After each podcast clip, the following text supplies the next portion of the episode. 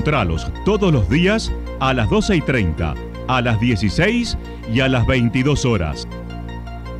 Panorama de Noticias. Por la 977, la señal FM nos identifica también con las noticias.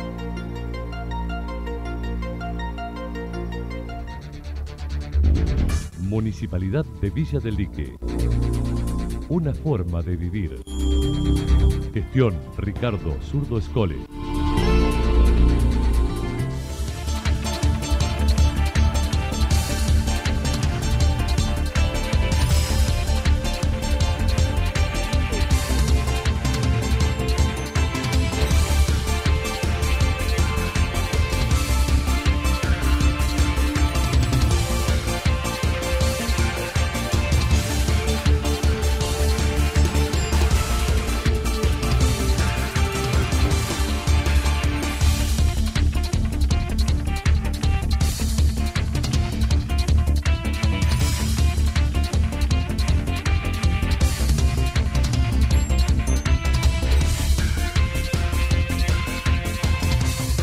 A esta hora hacemos un repaso por la información regional a través de los títulos.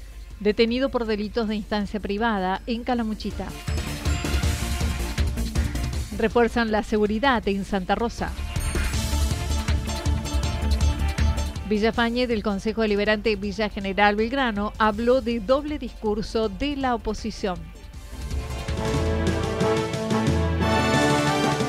La actualidad en síntesis. La actualidad en síntesis. Resumen de noticias regionales producida por la 977 La Señal FM. Nos identifica junto a la información.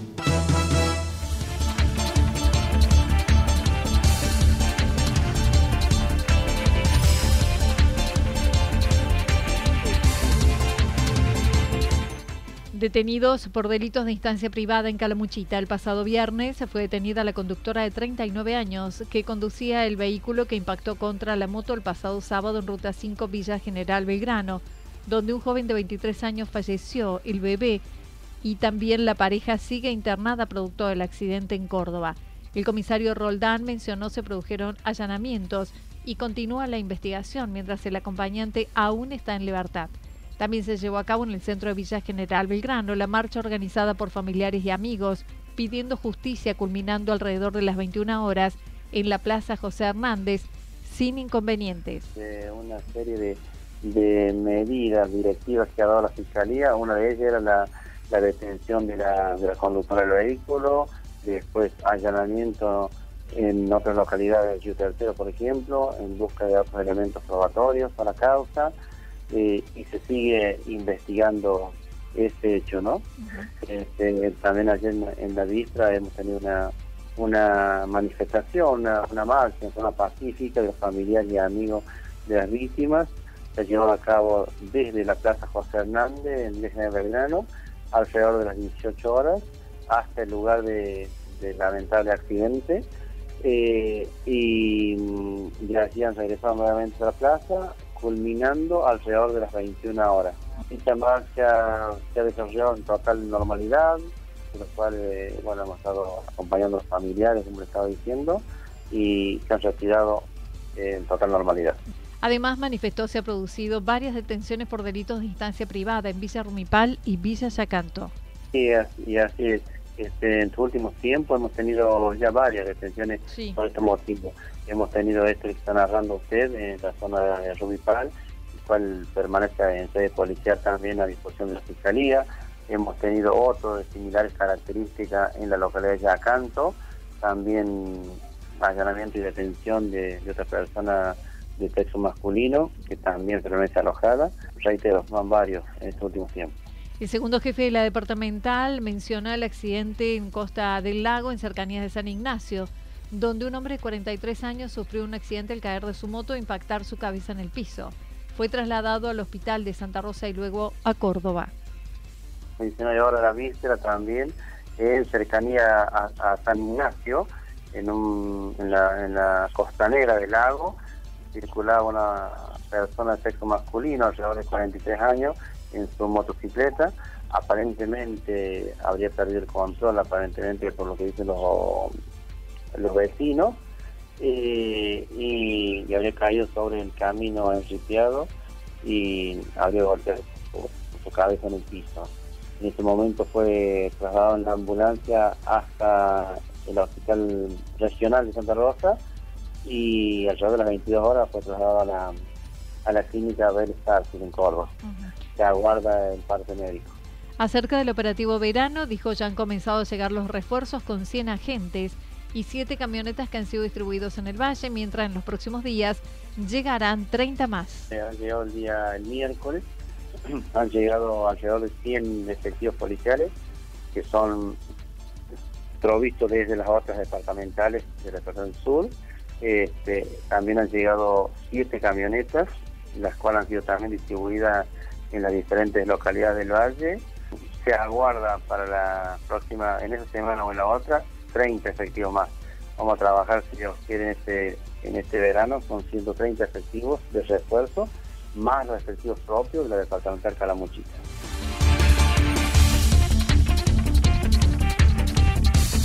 Refuerzan la seguridad en Santa Rosa con la temporada de verano en puerta y ante algunos acontecimientos relacionados a hechos de inseguridad previamente.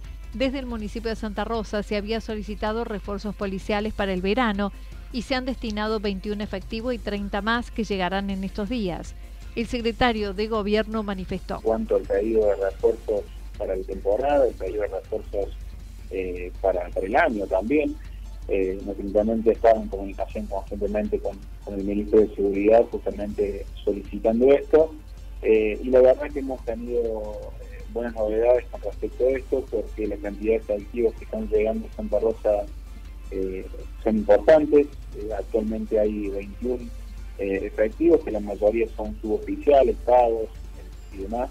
y van a llegar 30 más eh, seguramente en el transcurso de esta semana, llegan un total de 51 efectivos, así que realmente es un número importante con respecto a la cantidad que llegaba a temporadas anteriores. Así que bueno, en este sentido obviamente eh, desde la municipalidad acompañamos, eh, todos se alojan aquí en la zona del, del camping municipal, en Odornis, eh, le brindamos obviamente a todas las comunidades desde, desde, la municipalidad. Y también van a estar llegando vehículos se recibieron dos móviles más, los tres ya existentes, sumado a las tres unidades de seguridad ciudadana y el centro de monitoreo, considerando serán acciones que ayudarán a estar bien controlado. De hecho, justamente en varias de estas situaciones que hubo, de los hechos aislados que, hubo, eh, se pudo intervenir también a través del centro de monitoreo, a través de las grabaciones, la policía pudo, eh, de alguna manera pudo visualizar eh, en detalle quién era el, que realizaba el, robo en, esa situación. Obviamente es difícil, ¿no? Porque cuando en el caso de una arrebato, un, un vehículo sin patente, con casco, eh, es difícil detectar eh, quién es la persona efectivamente. Pero bueno, más allá de eso, obviamente se trabaja en todo sentido, no solamente en las cuestiones delictivas, sino también en eh, accidentes viales, que de hecho hemos tenido algunos accidentes en los últimos meses, y rápidamente se, detecta, eh, o rápidamente se activa el protocolo desde allí, se llama al, CEN, se llama a los bomberos en caso de que sean requeridos, o también a la Dirección de Seguridad. Eh, entonces, bueno, obviamente tiene un funcionamiento mucho más amplio que no solamente lo que es la parte delictiva, Aclaró el centro de monitoreo es un aporte del municipio a la policía, donde actualmente se monitorea 18 horas diarias con más de 100 cámaras y en temporada serán 24 horas. Además se emplearán con más cámaras en los barrios de Santa Mónica y Villa Incor. Un aporte que el municipio le hace a la policía. Esto está funcionando actualmente, se monitorean 18 horas diarias y ahora obviamente vamos a comenzar a monitorear 24 horas diarias en vivo. Pero las grabaciones están las 24 horas a disposición de, obviamente lo que es la investigación de la policía de la provincia. Son más de 100 cámaras que tenemos distribuidas en todo Santa Rosa. Actualmente estamos ampliando, eh, ya está instalado lo que es Jardines del Cerro y Las Barrancas, que son dos barrios que, no tenían ninguna cámara. Bueno, actualmente ya hemos realizado la instalación, estamos esperando un par de de cuestiones técnicas que tienen que ver con la cooperativa para ya poder visualizarla, pero seguramente antes que comience esta temporada vamos a tener también en, estos barrios. Vamos a ampliar también las cámaras en lo que es la zona de Santa Mónica y lo que es En torno a los barrios y los comercios, David Layuz indicó se pospuso la renovación de, de rehabilitaciones postemporada para el 2022. Los inspectores harán controles en zonas del río. Se incorporó guardavidas desde este fin de semana con dos hechos que sucedieron en el balneario más céntrico. Van a estar los inspectores a disposición para que se pueda diagramar esto. Se va a reforzar también todo lo que tiene que ver los controles en la zona de del río, en, la zona de la costanera, sobre todo con vendedores ambulantes. Vamos a estar también trabajando ya desde este fin de semana, hemos estado trabajando también con el tema de guardavidas, que de hecho, de hecho hemos tenido dos situaciones este fin de semana en la zona de Puchuqui, eh, dos rescates eh, y dos curaciones en cuanto a golpes y demás. Así que bueno, en ese sentido también vamos a estar reforzando todo lo que es el personal de cuidado del río, esto no quiere decir, no estamos diciendo eh, que, pueda pasar algo, pero bueno, es importante al menos tener personal para, para que cuide estos sectores. Generalmente también tenemos personal para cuidar los vehículos, sobre todo en los bañeros más alejados, donde hemos tenido algunos hechos aislados de temporadas anteriores. Bueno, vamos a tener cuidadores eh, de vehículos en estas zonas también. Bueno, como te decía, Anita, vamos a reforzar eh, todo lo que es el área de seguridad, porque bueno, es importante prevenir y acompañar a los vecinos y a los turistas. En lo que respecta a la escuela de verano y después de un año sin ella, ya están abiertas las inscripciones para los 250 niños. Eh, nuevamente la, escuela, las inscripciones están abiertas de lunes a viernes de 9 de la mañana a 12 horas, aquí en la oficina del cambio municipal, la oficina de deportes. Actualmente van a estar abiertas las inscripciones para 250 alumnos, eh, un número importante y bueno, obviamente con, todos los cuidados como, como corresponde y también se está solicitando también la vacunación, al menos una dosis de, los niños. Eh, bueno, estamos, eh, la idea de este año era, volver a la escuela de verano, sabemos que estamos pasando por una situación complicada, pero bueno, trataremos de remarcar obviamente todo lo que tiene que ver con los cuidados, con los carnes de vacunación, con los esquemas de vacunación sobre todo, eh, y esto comenzaría el lunes 3 eh, de enero, sería la fecha de comienzo de, la escuela de verano.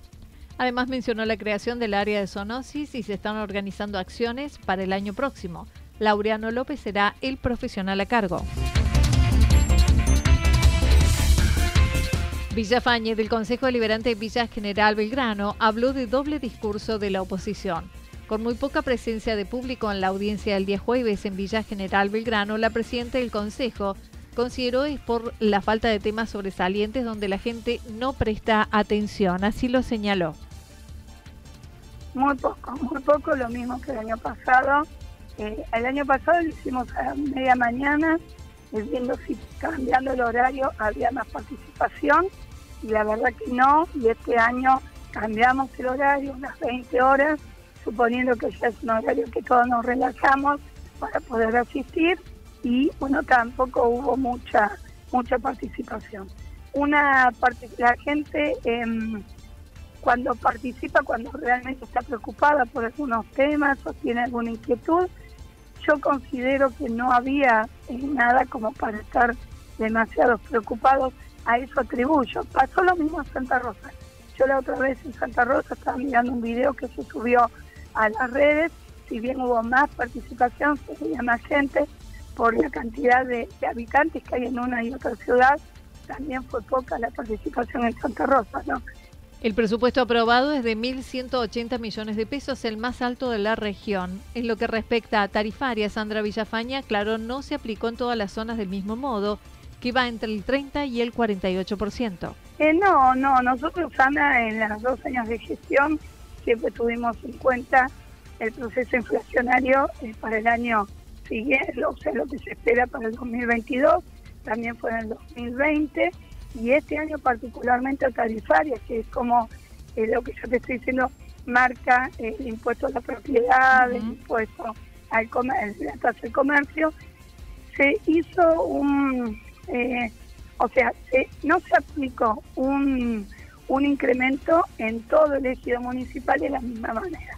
Se fue sectorizando por, se tuvo mucho en cuenta la tasa de morosidad que hubo en los distintos barrios, entonces el aumento previendo una inflación casi del 50, 52 para el 2022, que ojalá no sea, ¿eh?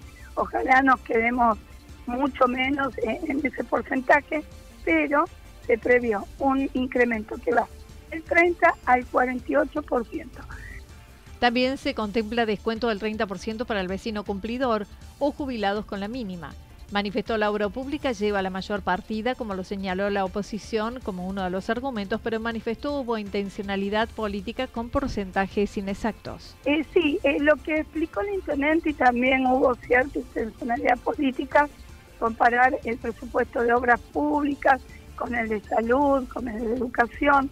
El intendente explicó que si bien hay montos asignados, que en este momento yo no pacté con vos en la encuesta y no tengo los, los datos, pero más allá de los porcentajes que se ven en el presupuesto, hay partidas dentro de la Secretaría de Gobierno, que también tiene una partida bastante elevada, que esos, esos presupuestos también hay partidas para salud, para educación.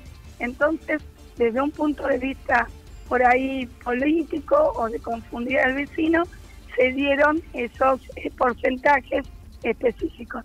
Por ejemplo, Ana, para que tengamos una idea, en cuanto a salud, el municipio en los últimos 10 meses tuvo una inversión de 54 millones de pesos en salud. En lo que respecta a seguridad, dijo, se avanzan las negociaciones con el Banco Macro para proyectar montar el centro de monitoreo arriba.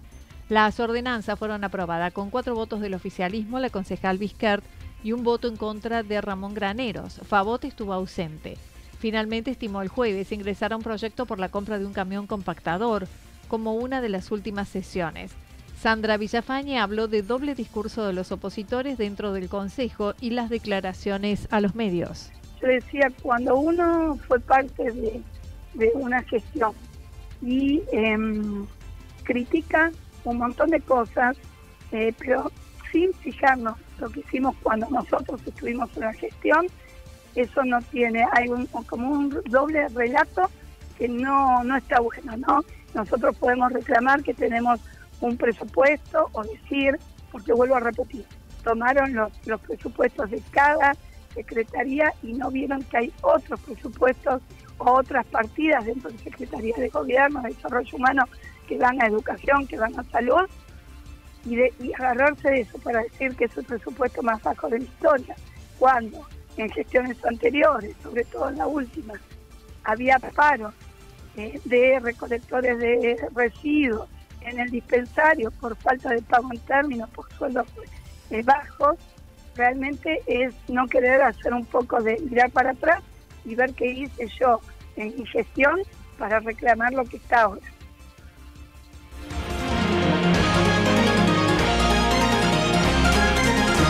Toda la información regional actualizada día tras día. Usted puede repasarla durante toda la jornada en www.fm977.com.ar. La señal FM nos identifica también en Internet.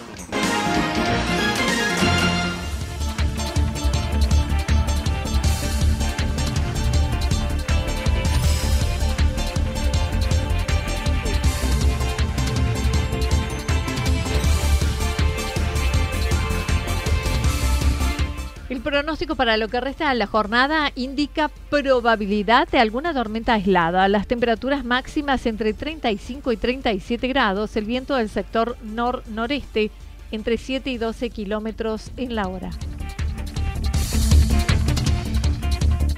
Para mañana martes anticipan parcialmente nublado y puede haber tormentas aisladas en la tarde-noche.